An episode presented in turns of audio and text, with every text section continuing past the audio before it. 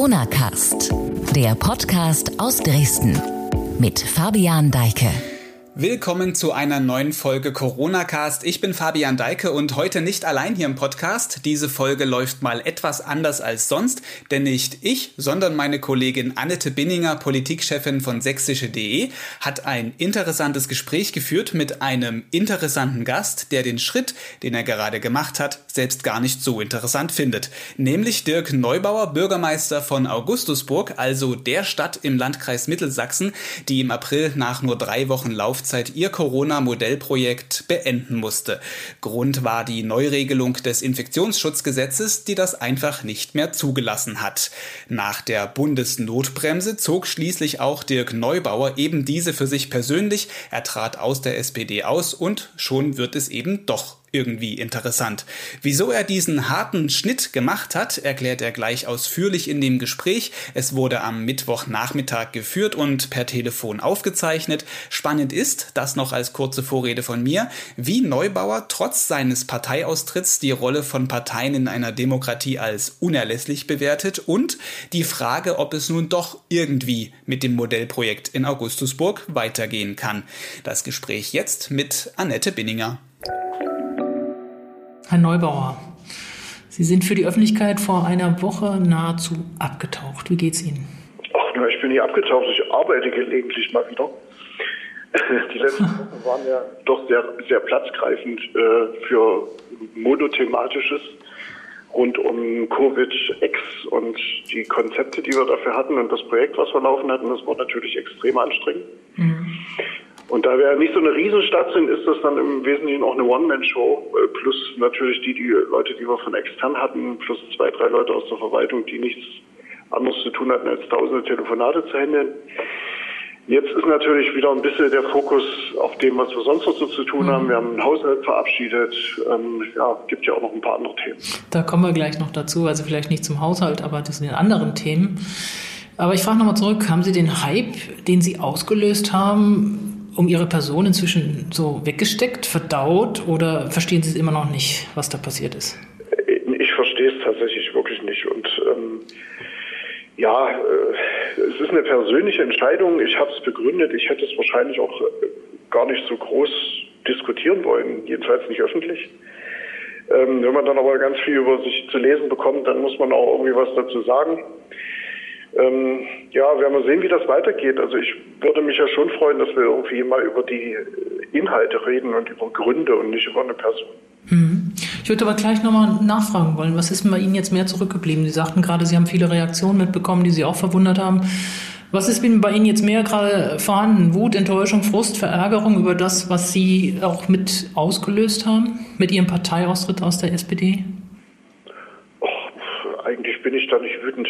Also tatsächlich nicht. Also ich, äh, vielleicht hat mich das ein oder andere etwas gewundert. Ähm, vielleicht muss das auch so sein. Ähm, weiß ich immer nicht so richtig. Äh, Fakt ist, äh, dass ich mir das gut überlegt habe und Fakt ist auch, dass ich, wenn ich jetzt auf eine Waagschale legen würde, positive und negative Reaktionen, die positiven überwiegen. Was mich überrascht hat, ist, dass ich sehr viel Gespräche von innerhalb der SPD hatte, von Leuten, die gesagt haben, die mir auch, die mir schreiben, ich stehe kurz davor, denke genauso, kann das verstehen. Ähm, das, das hat mich tatsächlich überrascht. Wenn Sie jetzt nochmal zurückdenken oder jetzt auch mit einem Abstand von einer Woche, was war für Sie der entscheidende Grund, die SPD zu verlassen? Also der entscheidende Grund ist tatsächlich, dass ich äh, schon lange dafür werbe, dass wir uns nicht immer rausreden. Und wenn wir eine Partei sind, dann sind wir eine Partei, die in der Bundesregierung äh, beteiligt ist. Wir sind eine Partei, die an der Landesregierung beteiligt ist. Und wir tun ganz gerne immer mal so, dass das ja alles schade ist, was da in Berlin entschieden wird. Und das hat aber irgendwie mit uns nichts zu tun, weil wir haben hier ja gekämpft. Und das hätte ich dann gerne ein bisschen präziser. Natürlich habe ich hier wirklich gute Unterstützung von beiden Ministern, von Martin Dulich und auch von Petra Köpping hauptsächlich bekommen, dass wir überhaupt diesen Paragraphen äh, reinbekommen haben in die Schutzverordnung, der das möglich machte, dass überhaupt Modellprojekte gehen. Und ich weiß, dass sie das massiv mit betrieben haben. Trotzdem aber gibt es einen Kontext. Und der Kontext heißt, im Bund beschließen wir ähm, ein, ein Bundeslockdown, den ich persönlich nach wie vor nicht als Mehrwert empfinde, weil wir eigentlich nur auf Bundesebene festschreiben, was wir auf Landesebene ja schon versuchen. Und ähm, ich hätte mich gefreut, wenn man ein bisschen mehr darüber nachgedacht hätte, wie wichtig solche Modelle sind, ähm, statt das dann sozusagen einfach mit wegzubügeln. Und, aber ich sage nochmal, weil ich das jetzt immer wieder betonen muss, ich bin ja nicht irgendwie beleidigtes Kind, dem man das Firmchen weggenommen hat, sondern das war ein letzter Baustein einer ziemlich langen Kette. Womit begann die Kette? Ach, die begann eigentlich, wenn ich genau darüber nachdenke, bei den Koalitionsverhandlungen. Also ich hatte, oder genauer gesagt eigentlich schon am Wahlabend, denn äh, als wir hier dieses Landesergebnis eingefahren hatten und dann an dem Abend quasi schon wieder darüber gesprochen haben, dass wir irgendwie die beste SPD der Welt sind, ähm, war mir eigentlich auch schon klar, dass wir relativ wenig darüber reden werden, was eigentlich dazu führt, dass uns nur so wenig Menschen wählen. Und dann mit diesem ja doch recht lauen Rückenwind in die, in die Koalitionsverhandlungen zu gehen und dort dann natürlich auch nicht das Gewicht zu haben am Ende, ähm, was man bräuchte, um, um wirklich Forderungen zu stellen. Das ist alles sehr schwierig. Ich hätte tatsächlich damals mich gefreut, wenn man den Mut gehabt hätte zu sagen, nee, wir sind äh, jetzt nicht interessiert, in eine Regierung zu gehen. Ähm, wenngleich, ich weiß, dass das eine schwierige Situation war damals im Land, aber trotzdem ist das so ein bisschen ein Sterben auf Raten. Na, die Entscheidung im Bund in die Koalition zu gehen, nachdem er das kategorisch ausgeschlossen hat, die Entscheidung hier in die Koalition zu gehen mit diesem Wahlergebnis, war beides, glaube ich, nicht von Vorteil. Und dann in der Koalitionsverhandlung Dinge zu besprechen und letztlich letztlich aber nicht äh, am Ende dann die Kraft zu haben, es wirklich umzusetzen, da irgendwelche Sachen im Text des Vertrages stehen zu haben, die sich aber nicht umsetzen lassen, wie zum Beispiel Digitalisierung, halte ich für eine Riesenkatastrophe, was da hier im Land passiert. Ähm, und dann aber irgendwie nicht mehr drüber zu reden und so zu tun, als wäre jetzt alles gut, das ist nicht mein Ding. Und das muss sich irgendwann noch ändern. Und ähm, das kann ja dann jeder für sich entscheiden. Ich persönlich habe die Entscheidung für mich getroffen, dass ich das nicht mehr tragen kann. Aber Sie sind ja auch erst 2017 in die Partei eingetreten. Das heißt, ähm, Sie sind nicht so richtig jemals dort angekommen. Oder hat Sie das so überrascht, dass man auch nach der Wahl, nach den verlorenen Wahlen in den Koalitionsverhandlungen so aufgetreten, so vorgegangen ist von Seiten der SPD, wie man es dann erlebt hat? Naja gut, ich war jetzt in meinem Leben nicht allzu häufig beteiligt an Regierungsverhandlungen. Insofern war das auf der einen Seite schon eine Ehre, das erleben zu dürfen und mitwirken zu dürfen. Auf der anderen Seite hat es mich eben halt auch ernüchtert. Sehr maßgeblich. Und ähm, ja, und das, ich bin halt leider nun jemand, das kann man jetzt gut finden oder nicht. Viele finden es gut, manche eben nicht. Ich äh, denke dann drüber nach und bin da relativ konsequent. Und ich äh, äh, finde, dass die Politik doch sehr darunter leidet, dass wir, dass wir schon immer ein wenig rumeiern und auch nicht klar in der Aussprache sind oder in den, in, ne, also die, die Anwendung von Hauptsätzen scheuen wir ja inzwischen ein wenig. Mhm. Und äh, ich finde, das ist ein Makel und ich äh, empfinde es so, ich habe ja nun hier täglich Kontakt mit, mit, mit unseren Leutchen hier. Äh, ich merke dann schon, dass es ein, dass da es kein Verstehen mehr gibt zwischen, äh, zwischen denen, die, die im Namen äh, der Wähler dort hantieren und, äh, und, und denen, die den Auftrag geben. Und das wird immer schwieriger. Und Aber haben Sie nicht die Sorge auch, dass Sie vielleicht denjenigen, die ohnehin schon eine große Skepsis gegenüber Parteien und Mitgliedschaften in Parteien haben, jetzt sagen, auch nochmal, ohne dass sie es wollen wahrscheinlich, auch sagen, wenn dir was nicht passt oder wenn du da nicht mitgehst, dann sei konsequent und geh gleich raus. Ist das, das, ist das die Lösung? Nee, aber die Lösung ist ja nach anderen Wegen zu suchen. Das ist meine Aufgabe. Mhm. Also ich denke, das muss man auch differenzieren. Also jeder Bürger, und dafür werbe ich ja nun maßgeblich, und daran hat sich ja nichts geändert, jeder Bürger hat die Möglichkeit, sich einzumischen.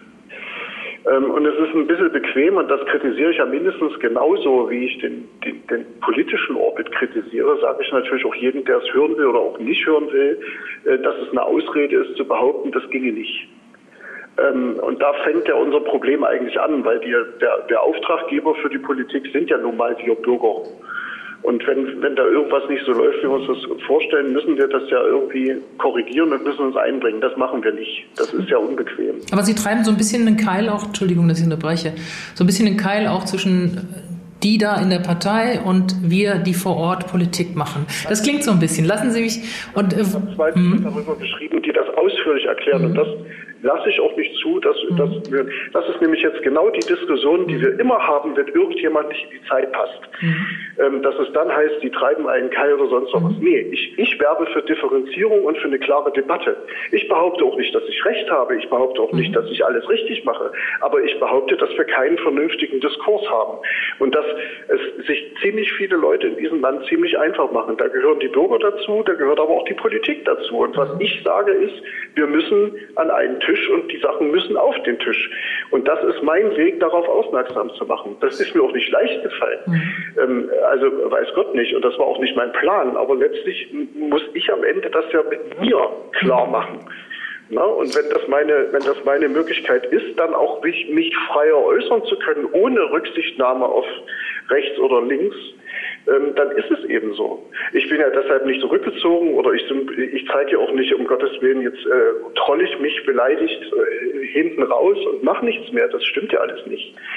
Ich sage nur, wir müssen wir müssen im Vorwärts bleiben. Und der Idealzustand in diesem Land, den wir uns jetzt erkämpft haben über Jahrzehnte, ist der Stillstand.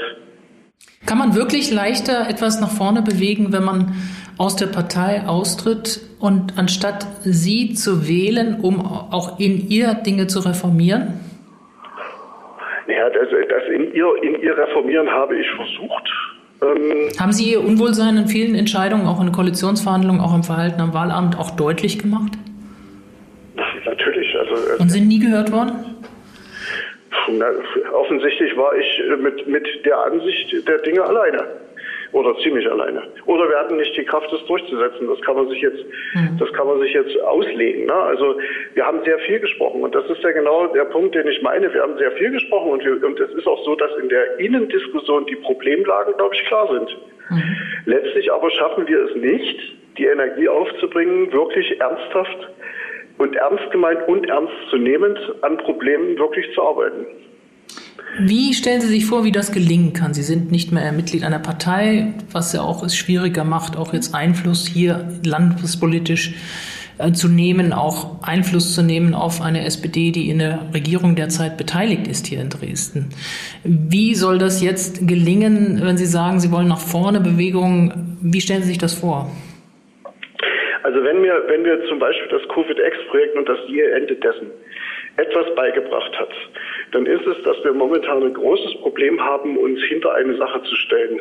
Und zwar hinter eine Sache zu stellen, ohne ideologisch irgendwie in Konflikt zu geraten und damit alles zu gefährden. Wenn Sie mal nach Schleswig-Holstein schauen, dort gibt es auch ein Öffnungsprojekt als, als, als, als Landesprojekt. Da ist der Ministerpräsident als erstes äh, im Schlepp des Morgenmagazin der ARD. Eine Woche später ist es der Wirtschaftsminister im Schlepp des Morgenmagazin der ARD. Dort steht eine gesamte Landesregierung hinter einem Projekt. Und das ist nicht parteibezogen, sonst irgendwas. Bei uns war es so, dass, dass es wirklich in diesen Parteienapparaten und den Unstimmigkeiten dazwischen fast noch auf der Strecke geblieben wäre.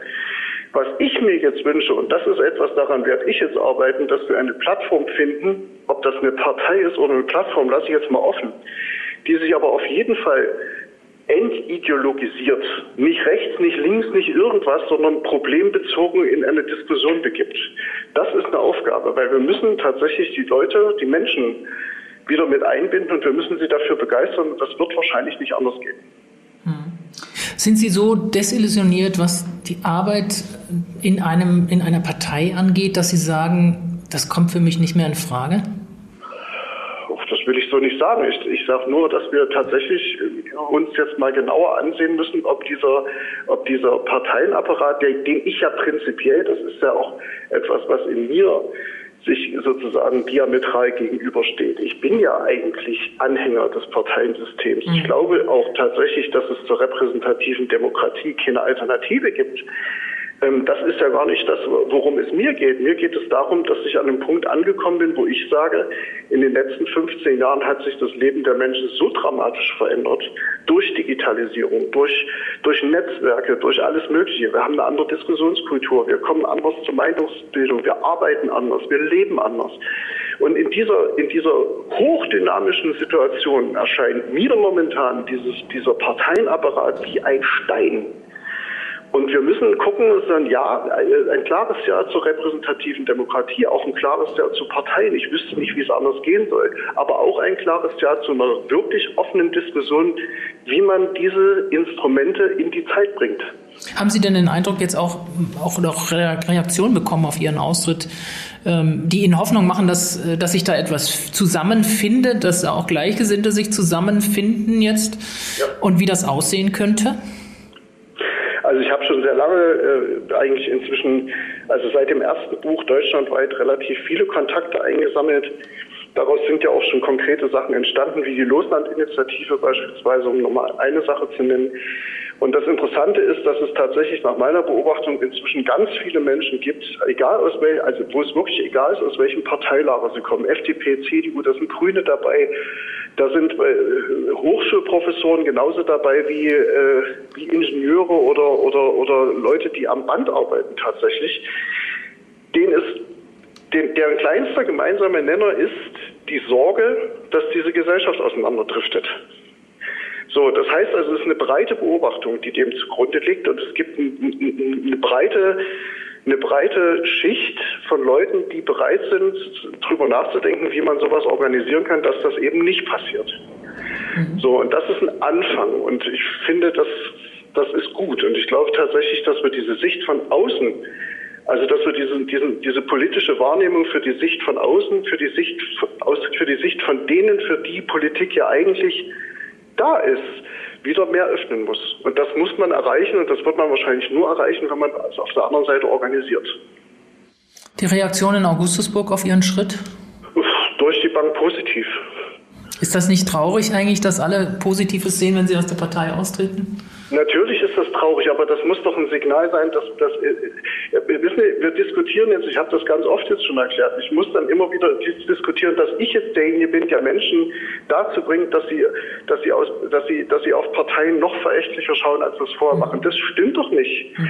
Das, ich, ich mache ja was sichtbar dieser Schritt, wenn er denn schon so überhöht wird, was mich wirklich persönlich etwas irritiert hat, aber wenn man ihn so überhöht, dann muss man doch aber auch die Frage stellen, warum es so ist. Und ich, man kann ja jetzt nicht sagen, weil der Herr Neubauer aus einer Partei austritt, sind die Parteien jetzt alle diskreditiert. Das stimmt doch nicht. Und wenn diese Grundstimmung da ist, dass Menschen, dass Menschen eine, eine tragfähige Skepsis entwickelt haben, dass Menschen Extreme wählen aus Protest, und das kann man in Wahlanalysen ablesen, dann muss man doch irgendwann anfangen, darauf zu reagieren. Vielleicht waren Sie gerade deswegen auch ein Hoffnungsträger für viele, weil Sie sagten, da ist jemand, der sich in einer alten Volkspartei engagiert, trotz allem. Vielleicht ist deswegen auch dieser Effekt eingetreten, mit dem Sie so ein Problem haben. Kann ich nicht beurteilen. Aber auf jeden Fall bin ich ja nicht weg und ich werde weiterhin daran arbeiten. Und ich glaube, dass das viele Leute auch verstanden haben. Und das mhm. ist das, was ich auch an Feedback bekomme, dass viele Leute sagen, jetzt natürlich auch ganz offensiv die Frage stellen, was kommt denn dann jetzt? Und ich arbeite jetzt daran, diese Frage für alle die, die es interessiert, zu beantworten. Und wollen Sie da eine Art Plattform schaffen dann für alle die oder auch sich, wo Sie sich artikulieren können, Menschen auch? Das Oder? Also wir sind gerade mit, mit einem kleineren Kreis von Leuten in der Diskussion, wie, wie könnte ein Format aussehen, also wie könnte man das machen. Es hat jetzt gar nicht so, es ist wirklich noch ein unbestimmtes Ziel. Also es hat jetzt auch nicht, also es ist ja schon die Rede davon gewesen, eine Partei, das will ich gar nicht sagen. Also das ist auch gar nicht der Plan. Der Plan ist jetzt erstmal zu überlegen, wie bringen wir Leute in Formaten zusammen, dass es konstruktiv nach vorn geht. So, und da sind wir jetzt dran. Das wird auch ein bisschen dauern, aber das wird auf jeden Fall so, die Pandemie ist dann irgendwann mal wieder zulässt, dass man sich auch physisch versammelt, wird das sicherlich irgendwann mal was passieren. Hat Augustusburg nochmal die Kraft, haben Sie nochmal die Kraft, wenn es die Chance gäbe, nochmal solches Modellprojekt anzustoßen, das nochmal zu machen? Ich habe es heute beantragt. Ich habe heute beantragt, ähm, dass wir das Projekt modifiziert fortführen. Ich habe auch nochmal an die Landesregierung sehr breit heute geschrieben, äh, darüber nachzudenken, ob der Weg mit den äh, zwei Modellprojekten pro Landkreis, ob das wirklich der richtige ist oder ob man nicht sagen müsste, wenn wir denn jetzt die wissenschaftliche Auswertung haben, ich habe ein paar erste Zwischenergebnisse, die uns schon zeigen, dass es funktioniert hat, aber die Endergebnisse habe ich noch nicht. Das wird wahrscheinlich frühestens Ende nächster Woche, vielleicht sogar erst übernächste Woche sein, weil es doch sehr viele Daten sind, die ausgewertet werden. Aber ich habe jetzt den Vorschlag gemacht und gesagt, Leute, aufgrund der Erkenntnisse, die wir hier gesammelt haben, könnte man doch eigentlich jeder Stadt, die das nachempfinden möchte, das auch ohne Pilot genehmigen. Mhm. Weil sonst brauchen wir ja keine Pilotprojekte machen, wenn wir mit den Erkenntnissen dann später nichts anfangen. Mhm. Und dann könnte man überlegen, wie sehen denn, wie könnten denn neue Pilotierungen aussehen? Also Dinge, die wirklich was was Neues, einen neuen Ansatz äh, bringen beispielsweise. Wir haben jetzt überlegt, wir haben gesagt, wir haben äh, aus Baden-Württemberg in Kontakt mit jemandem, der, also ein Apotheker, der quasi so eine Art Impfpass Light digital entwickelt hat und das auch schon im Einsatz hat. Das würden wir jetzt gerne in unser System mit einführen, dass wir also sozusagen doppelt geimpfte aus dem, aus dem Testmodus rausbringen, aber mit in den Öffnungsmodus bringen können, und zwar für digital. Und wir haben jetzt vorgeschlagen, weil auch das kann man aus den Zahlen jetzt schon sehen, ähm, sozusagen das Modellprojekt fortzusetzen mit einer niedrigeren Testfrequenz, als wir sie hatten. Mhm. Weil wir haben ja jetzt hier täglich täglich alle sozusagen getestet und wir haben jetzt vorgeschlagen, Gäste 48 Stunden und Mitarbeiter in den gastronomischen Einrichtungen und Hotels aller drei Tage. Mhm. Okay. Das wäre sozusagen, wenn das, ne, wenn man das so machen würde, wäre das, wäre, wäre sozusagen der Rest der Welt in Anführungsstrichen auf, auf Basis der Erkenntnisse, die da sind, eine leichte Öffnung machen kann in der Breite, könnten wir gucken, ob wir es, wie, wie könnte man es verbessern. Das wäre so aus meiner Sicht eigentlich ein, ein Vorsatz. Der Vorsatz oder was haben Sie sich als Dirk Neubauer vorgenommen, wenn Sie das in einen Satz, und ich weiß, dass Ihnen das unglaublich schwer fällt, kurz mal zusammenfassen wollen? Was wäre Ihr wichtigstes Anliegen rüberzubringen? Jetzt heute hier. Für Sie persönlich. Für mich persönlich, das, ja, die Hoffnung ist, dass wir, dass wir es gemeinsam schaffen, wirklich gemeinsam schaffen, in einen Konsens aus dieser, einen Weg aus dieser Pandemie zu finden und dass wir einen Neuanfang gemeinsam gestalten und vor allen Dingen, dass wir alle verstehen, dass das alle zusammen machen müssen. Sehen Sie, ich wusste, Sie können das nicht in einem Satz. Aber vielen Dank für das Gespräch. Wir würden jetzt mal die Aufnahme abschließen. Dann danke ich Ihnen. Na, machen Sie es gut. Tschüss. Das war Politikchefin von sächsische.de Annette Binninger im Gespräch mit dem Bürgermeister von Augustusburg, mit Dirk Neubauer. Der wünscht sich nach der Pandemie von der Politik mehr Bürgernähe, eine größere Bereitschaft, ein möglichst breites Spektrum anzusprechen und dementsprechend die Menschen auch da abzuholen, wo sie sind. Und er verlangt klare Haltungen oder wie er sagt, auch mal Hauptsätze. Sein Schritt aus der SPD auszutreten ist so gesehen eine vorweggenommene Konsequenz. Damit geht diese Folge Corona Cast zu Ende. Schon morgen gibt es die nächste, dann wieder in gewohnter Form mit mir, einem kurzen News-Update zur Corona-Situation und natürlich auch einem Gesprächsgast. Ich werde mit Johannes Barke sprechen. Er ist bei der EU-Kommission in Brüssel der Sprecher für digitale Themen und er wird morgen uns einmal erklären, wie der Stand in Sachen digitaler Impfpass ist, wo die Tücken sind, was er bringen soll und vielleicht auch bald wird. Der Hinweis am Ende noch zu dieser Folge passende Inhalte verlinke ich wie immer in der Beschreibung der Episode. Damit tschüss und bis morgen.